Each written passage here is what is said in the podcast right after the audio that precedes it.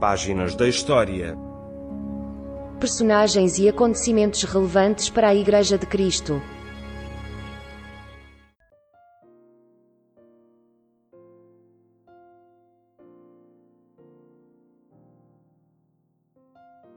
Páginas da História, Episódio 12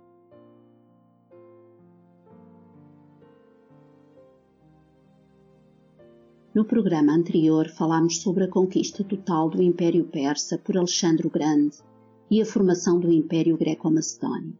Este império incluía a Macedónia, a Grécia e a enorme extensão do Império Medo-Persa. Concluímos que uma parte das profecias existentes no sonho de Nabucodonosor no capítulo 2 e na visão do carneiro e do bode no capítulo 8 do livro de Daniel já foram cumpridas chamamos a atenção para a forma detalhada como os acontecimentos históricos as confirmam. Terminamos o programa olhando para a afirmação da primeira parte do versículo 8 do capítulo 8 de Daniel, que diz: E o bode se engrandeceu sobremaneira, mas estando na sua maior força, aquele grande chifre foi quebrado. Fim de citação. O que significa isto? Vamos ver. Nos anos que seguiram à morte de Dario III, Alexandre continuou as conquistas. Chegou até ao rio Indo e às planícies entre este rio e o rio Ganges, na Índia. Mas os soldados e as chefias militares estavam cansados de uma campanha que se prolongava há cerca de 10 anos. Surgiram as primeiras resistências à continuação das conquistas. Então, em 325 a.C., Alexandre iniciou o retorno para a Pérsia em direção à cidade de Suzã. O império atingira o seu auge. Em junho de 323 a.C., Alexandre o Grande, quando estava na cidade de Babilônia, foi acometido por febre súbita. Morreu passados dez dias, com 33 anos de idade incompletos. Ainda hoje não se conhecem ao certo as causas da sua morte. Os historiadores estão divididos entre malária, uma infecção bacteriana ou outra causa. Lembramos Daniel 8.8 E o bode se engrandeceu sobremaneira, mas estando na sua maior força, aquele grande chifre foi quebrado. Fim de citação. Foi isto que aconteceu. Alexandre o Grande morreu inesperadamente ainda antes de completar 33 anos no apogeu do seu poder. Este acontecimento pôs em risco a sobrevivência do Império. Porquê? Podemos dizer, sem medo de errar, que a existência do Império Greco-Macedónio deve-se principalmente ao próprio Alexandre. Sabe-se muito pouco do seu caráter. Não viveu tempo suficiente para se estabelecer como governante e ser retratado pelos cronistas do seu tempo, como era habitual os reis fazerem. A vida e o reinado de Alexandre foram muito breves. Além disto, mesmo o breve reinado foi ocupado quase que em permanência com operações militares. Contudo, ele é ainda hoje uma das figuras mais importantes de toda a história mundial e das mais presentes na historiografia, quer da Grécia clássica, quer da Antiguidade Oriental.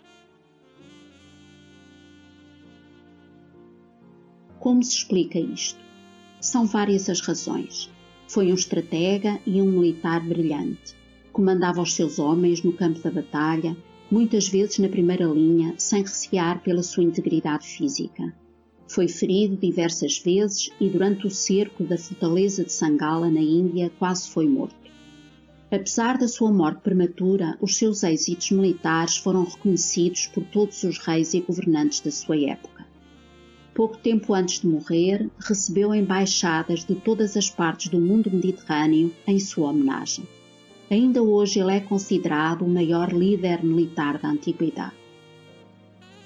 Como dissemos, Alexandre o Grande não chegou a completar 33 anos.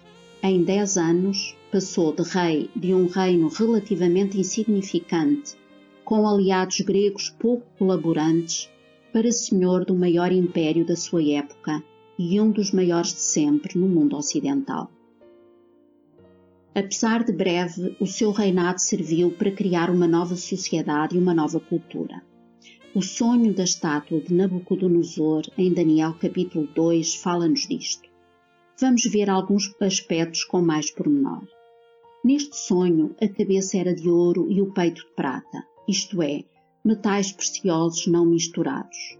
Contudo, o ventre e as coxas da estátua, que correspondem ao Império Greco-Macedónio, eram de bronze.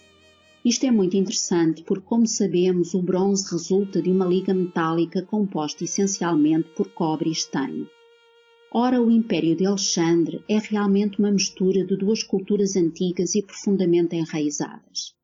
Quando se misturaram, graças ao empenho do rei macedónio, formaram uma nova cultura, a cultura helenística.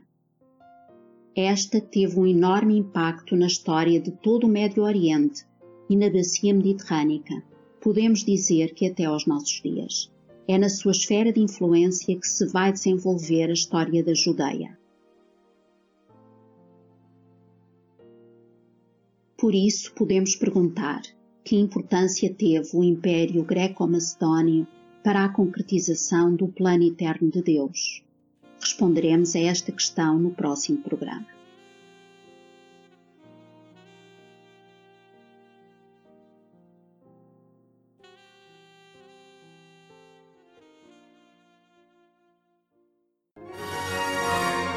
Acabou de escutar Páginas da História.